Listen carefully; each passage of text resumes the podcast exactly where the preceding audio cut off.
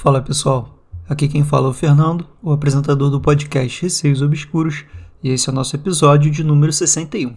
Quem quiser enviar seus relatos, o e-mail é receiosobscuros.gmail.com ou pode enviar também por direct no Instagram, arroba receiosobscuros. Sigam o podcast no Spotify para estarem recebendo sempre as atualizações e entre no grupo do Telegram, é só digitar na busca Receios Obscuros. E agora vamos para o episódio. História de número 1. Posso ficar aqui com a sua avó? Enviado pela Caote por e-mail. Olá novamente, sou a Caote e vim compartilhar algo que aconteceu recentemente e me deixou muito pensativa. Uma opinião de vocês talvez esclarecesse alguma coisa. Pois bem, esse mês de julho fez um ano de falecimento do meu avô. Como eu disse antes, não fui a muitos funerais e também nem tive como ver o meu avô, nem mesmo visitá-lo ainda no cemitério, porque já não moro mais na cidade em que nasci. No final de maio, meu marido estava passando muito mal com a sinusite atacada. Ele virava constantemente à noite na cama por conta do nariz entupido. Em uma dessas noites, enquanto eu dormia, eu tive um sonho com meu avô. E já deixo claro que depois que ele morreu, só sonhei três vezes com ele, contando com esse sonho. No meu sonho, eu estava em um quarto cheio de ursinhos de pelúcia, de todos os tamanhos. Quando adolescente, eu amava pelúcia e tinha vários deles no meu quarto. No sonho, assumi que esse deveria ser o meu quarto então alguém bate a porta desse quarto e eu vou abrir. Quando vejo na porta, meu avô está segurando a mão da minha avó. E tendo uma mala próxima aos pés, ele sorri para mim e diz: Posso ficar aqui com sua avó? Eu trouxe ela e vamos ficar por aqui agora. E eu respondi: Claro que pode, vô. Fica o tempo que quiser, pode escolher qualquer lugar. Amo vocês, eu preciso ir lá fora. Então nisso eu saio correndo por um quintal e logo encontro meu sogro e meu marido tentando consertar uns canos de PVC brancos estavam todos amontoados como quebra-cabeça. Desmontamos e montamos eles diversas vezes, e por fim meu sogro dizia: Agora está pronto. Porém, eu ouvi um barulho diferente. Fazia como uma panela de pressão muito alta, a ponto de explodir talvez. E eu fiquei falando: Tá fazendo esse barulho estranho, não tá certo não. Você escuta esse barulho? O sonho foi ficando cada vez mais alto, até que eu acordei, porque na verdade quem fazia esse barulho era o meu marido. Ele gemia enquanto dormia. Eu, assustada, ouvindo ele, logo acordei e ele me agradeceu, porque disse que estava tendo uma paralisia do sono e estava gritando, mas eu não ouvia. Só que na verdade, para mim, ele só gemia enquanto dormia. Para ficar mais fácil de entender, moro num terreno com duas casas. No andar de baixo é a minha e no andar de cima a casa dos meus sogros. No quintal temos uma criação de peixes, e para que essa criação funcione bem, é necessário filtros de limpeza nos locais onde os peixes estão. Então, para que a água dos peixes não fique parada, existem bombas que fazem essa água circular das caixas dos peixes para os filtros de limpeza e depois para a caixa onde ficam os peixes novamente. Voltando ao relato, na noite seguinte desse sonho, eu e meu marido tivemos um jantar com os pais deles na casa de cima. Então lá eu contei sobre esse sonho. E como eu quase nunca sonhava com meu avô, e justamente no dia em que eu sonhei, o meu marido me acorda de um jeito diferente. A gente até riu da situação. Assim passou uma semana e tivemos que fazer novas adaptações nos filtros para serem mais eficientes. Na hora de retirar a bomba, um de seus canos quebraram. Naquele dia, a ciclagem da água teve que ser de forma manual. Na noite seguinte, por volta das 21 horas, foi o único momento que encontramos para recolocar a bomba no lugar. E na hora que fizemos isso, assim que ligamos a bomba, começou a fazer um barulho muito estranho, como se fosse um carro que não quer ligar. Lá vamos novamente retirar a bomba, porque tínhamos colocado ela de cabeça para baixo. Então foi mais de uma noite que rezamos para que os peixes amanhecessem bem. Na manhã seguinte, eu recebo uma ligação de mamãe muito triste, me dizendo que a vovó estava internada desde a noite passada, umas 22 horas. Ela falou que minha avó tinha parado de falar, de andar e estava mole. Comecei a chorar, a rezar e lembrei imediatamente do meu sonho e de toda a coincidência de, na mesma noite que minha avó ser internada, eu estava falando dos canos estarem fazendo um barulho estranho, que era errado, então contei para a mamãe. Ela me questionou: será que seu avô estava te avisando? No hospital, o médico disse que minha avó teve um AVC, que por pouco o aneurisma dela não rompeu. Hoje ela está em casa, já fala, mas mal anda e não pode ter muitas emoções. Enquanto eu estava no quintal, arrumando outra vez a bomba, eu só pensava nela no hospital e em como o sonho fez tanto sentido. E pedia para o vovô esperar mais um pouco, que não precisava levar a vovó agora.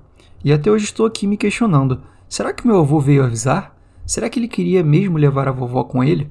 Será que todos os passos foram pura coincidência? Mas tão precisas assim que assustam. E desde então, não sonhei mais com ele. Adoro o podcast e a cada novo episódio estou ouvindo. Abraços. Caote, um abraço para você, muito obrigado por enviar esse relato. Eu diria que em momentos sensíveis a gente tende a buscar sinais, ou seja, quando tem alguma coisa errada na família, quando a gente está mal, quando alguém está mal, a gente busca sinais que signifiquem alguma coisa, né? Mas nesse caso foi realmente muita coincidência, porque você sonhou com seu avô antes de acontecer. Então, assim, você não estava sensível no momento, você nem sabia que sua avó estava passando mal, você foi descobrir depois que você teve sonho com seu avô, e seu avô falava exatamente da sua avó. Contudo, a sua avó não faleceu, ela está bem, relativamente bem, né? Apesar de tudo que aconteceu, ela ainda fala, enfim, está lúcida. Então, de fato, seu avô poderia até querer levar ela, mas não levou. Ainda bem, né? Ela vai viver aí mais muito tempo, espero. Mas sim, pode ter sido seu avô ali no sonho te avisando que aconteceria algo de ruim com a sua avó, que talvez ela pudesse vir a falecer, né? O que acabou não acontecendo. Espero que seus sonhos com seu avô não sejam sempre algo ruim, né? Porque senão, cada vez que você sonhar com ele, você vai ficar com medo de acontecer alguma coisa com alguém da sua família. Mas, por enquanto, tá tudo certo. E agora vamos para a história número 2. Se chama O Homem de Branco. Enviado pelo Aldrin por e-mail. Meu nome é Aldrin, moro em Belém, Pará. Sou fuzileiro naval e escuto podcast todos os dias antes de dormir. Sou fã, parabéns Fernando, muito bom. Começando o relato. Eu tive um romance com uma garota de ensino médio, que prefiro não revelar o nome. Muito intenso, que durou até depois de terminar os estudos. Quando ocorreu o relato, éramos dois jovens de 18 anos, com todos os hormônios fervilhando. Era muito intenso, quente, sacas? Ela era uma moça muito atraente. Eu ficava louco com ela. Em um fim de semana, meus pais resolveram viajar e deixaram a casa livre para mim. Convidei a garota para passar a tarde comigo, e ela veio. Passamos de horas no meu quarto. Em um dado momento, descemos para tomar água, algo desse tipo, quando o clima esquentou novamente e nós nos pegamos dessa vez na sala. Minha mãe não pode saber desse detalhe. Ficamos no sofá, o qual ficava de costas para uma parede que separava a sala de jantar. Na sala de jantar havia uma escada que dava acesso ao andar de cima. Estávamos no maior amasso quando eu coloco ela no meu colo. A garota congela fica olhando fixamente para a escada. Eu, sem entender, começo a perguntar o que está acontecendo. A menina ficou pálida e sem falar nada, sem piscar. Apenas ficou ali, olhando para a escada. E eu olhava tentando enxergar ou entender o que ela via, mas sem sucesso. Depois de alguns minutos de muita tensão, ela finalmente falou algo, mas falou perturbada. Disse que deveria ir embora e que tinha que ir embora naquela hora. Eu continuei sem entender, mas já com medo, e perguntei para ela o que realmente tinha acontecido. Ela não queria dizer de jeito nenhum, Porém, de tanto eu insistir, ela resolveu falar, mas disse que só falaria se eu garantisse que não iria me assustar e nem algo assim. Então ela disse que tinha um homem negro, todo de branco, sentado na escada de minha casa, e que ele não estava gostando nada do que ela estava fazendo, e que ela deveria imediatamente ir embora dali. Mas eu não deveria ficar com medo que ele não iria me fazer nenhum mal, pois eu estava sem chapéu. Entre parênteses, também não entendi. Levei ela até sua casa e voltei para minha Dormi sozinho com um medo desesperador, mas deu tudo certo. O problema era só com ela, eu acho. Esse relato ficou bem longo e cheio de erros de português, mas é uma boa história.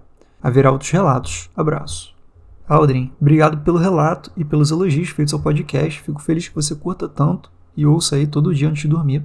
E que história bizarra, hein, cara? Realmente, a sua namorada da época viu um homem ali sentado na escada, falando que não estava gostando nada do que ela estava fazendo. Sendo que, querendo ou não, vocês dois estavam ficando, né? Então, assim, não era algo que ela sozinha estava fazendo, os dois estavam fazendo. Então, eu não entendi ali a atitude dele em relação a ela, devia ser alguma implicância ali que o espírito tinha com ela, não sei. E também essa parte do chapéu para mim não fez sentido nenhum. Eu sei que antigamente as pessoas usavam muito chapéu, né? Então de repente ele estava se referindo a alguma coisa aí relacionada a um chapéu aí de época, né? Alguma coisa desse tipo. Não sei, só uma sugestão aqui que eu pensei agora. O pior foi você ficar sozinho em casa depois, né? Você foi dormir sozinho ali depois dessa coisa aí que ela disse e você não viu nada. Então assim, acho que era uma coisa mais dela mesmo, que tinha uma sensibilidade maior e acabou vendo ali aquele espírito. E o espírito falou qualquer coisa lá que a gente não entende exatamente o que ele quis dizer e deixou todo mundo assustado. De repente o espírito era meio conservador e não gostou que vocês dois estavam animadinhos ali na sala da antiga casa dele, né? e agora vamos para a história número 3. Cabeça Baixa. Foi enviada pelo Leandro por e-mail. Olá, como vai? Descobri seu podcast há pouco tempo e já gosto muito. Estou maratonando. Me chamo Leandro, tenho 33 anos. Sou de Fortaleza, Ceará. Tem uma história que aconteceu comigo de quando eu era adolescente. Quando eu tinha 16 anos, eu morava em um município na região metropolitana de Fortaleza, chamado Pacatuba. Lá era um lugar quase interior, com muita vegetação e muitas estradas de terra. Por ser um lugar assim, era normal nem todas as ruas terem iluminação pública. Tinha uma chácara próxima onde eu morava e eu sempre visitava o lugar, já que eu conhecia o caseiro de lá. Já tinha vários relatos de colegas meus que já tinham visto muitas coisas estranhas nesse lugar. Ainda mais porque o antigo dono morreu por conta de um acidente lá. Entre parênteses, assim contam, mas não vou saber te confirmar. Eu sempre ia para lá, mas sempre durante o dia, e mesmo assim me sentia observado às vezes. E o vento que eu sentia de lá geralmente era mais frio do que o normal e diferente. Uma vez um amigo meu me chamou para ir para lá, mas era durante a noite. Eu não gostava de ir para lá à noite, era sufocante e amedrontador, e eu estou me referindo ao caminho até chegar lá. O caminho era uma rua descendo e depois uma subida. Para ir para esse lugar, você se encontrava em uma encruzilhada e tinha um poste iluminando as quatro direções das outras ruas, como um círculo. Mas a rua que dava para esse lugar era totalmente escura, ainda mais que em uma casa da esquina tinha um cajueiro que de uma ponta a outra, e que por sua vez tinha outro pé do outro lado da que fazia o mesmo, dando assim a impressão de que você estava entrando em uma caverna. Era muito estranho. Fui com ele para sair do tédio, já que por ser quase um interior, às sete horas da noite não se via mais ninguém. Esse meu amigo sempre andava com o cachorro de caça dele. Esse cachorro sempre foi muito esperto e sempre ficava atento para tudo. Quando estávamos na parte da subida, o cachorro dele parou e olhamos para frente. Nós paramos e observamos por um tempinho, depois continuamos sem falar nada. Quando estávamos a um quarto do caminho, o cachorro dele parou de novo. A gente olhou para trás e viu que ele estava olhando para frente, parado. A noite estava meio clara. Pude ver ele olhando para o lado esquerdo, que era só mato e uma cerca, e do lado oposto tinha o muro da chácara. Não muito mais alto, um tanto difícil de escalar sem fazer barulho. Guarde essa informação. Quando olhei para o meu amigo que estava um pouco na minha frente, vi que ele estava de cabeça baixa e ele sempre andava assim. Então, quando olhei para frente, eu vi um vulto escuro de uma pessoa atravessando a rua e saindo da mata para a chácara. Me arrepiei todo, inclusive estou arrepiado agora. Era muito nítido, tanto que achei que realmente fosse uma pessoa. Aquilo olhava na nossa direção, mas da mesma forma que apareceu, sumiu. Perguntei ao meu amigo se ele tinha visto, e ele falou que sim, e que era por isso que ele andava sempre de cabeça baixa. Não poderia ser uma pessoa, porque iria fazer muito barulho. De onde quer que aquilo saiu, tinha muito mato seco. E mesmo se não fizesse barulho, andando pelo mato, faria barulho atravessando a rua, por conta do cascalho. Tem outras histórias desse lugar, posso contar outra vez se quiser. Bom, desculpa o meio longo e muito sucesso no podcast. Gosto muito do formato. PS, enquanto escrevia tudo isso e lembrava do ocorrido, sentia que estava sendo observado. Sentia que qualquer momento algo iria acontecer. Leandro, um grande abraço para você, muito obrigado pelo relato. Achei assustador. Fico feliz também que você esteja maratonando o podcast. Toda vez que vocês dizem isso me deixa muito feliz, porque é uma valorização aqui do conteúdo do podcast. E agora falando sobre o relato, foi realmente bem sinistro porque tanto você como seu amigo viram alguma coisa e o cachorro também, porque a gente sabe que os cachorros são bem sensitivos, e o cachorro de caça do seu amigo, que já é um cachorro bem esperto, possivelmente, né? Cachorro de caça são bem observadores, estão sempre atentos, e ele sentiu ali uma presença, assim como você e o seu amigo também viram alguma coisa. E pior, seu amigo já tinha visto antes, e era por isso que ele andava de cabeça baixa naquele caminho. Eu não sei como é que seu amigo sempre passava por ali, tendo em vista que ele já sabia que tinha ali uma sombra, né, um shadow people, seja lá o que fosse essa entidade, passando por ali. Ainda mais indo à noite, né? Mas, de repente, aquilo era tão corriqueiro que ele acabou se acostumando e só passava de cabeça baixa mesmo porque tinha que passar. Isso que você disse, desse ser não fazer barulho, realmente evidencia que não era algo desse mundo, né? Porque se ele passou pelo mato seco, passou pela rua de cascalho, não fez barulho nenhum. Então, assim, realmente acredito que tenha sido Shadow People, né? que é essa coisa que a gente sempre acaba vendo, né? Esse formato aí de sombra que do nada desaparece e sempre acaba assustando a gente. Bom, galera, esse foi o episódio de hoje. Espero que tenham curtido. Por favor, não se esqueçam de enviar os relatos. É muito importante para a gente manter o podcast aqui toda semana. Envie um relato por e-mail receiosobscuros.gmail.com ou por direct no Instagram, arroba receiosobscuros. Um beijo a todos e até o próximo episódio.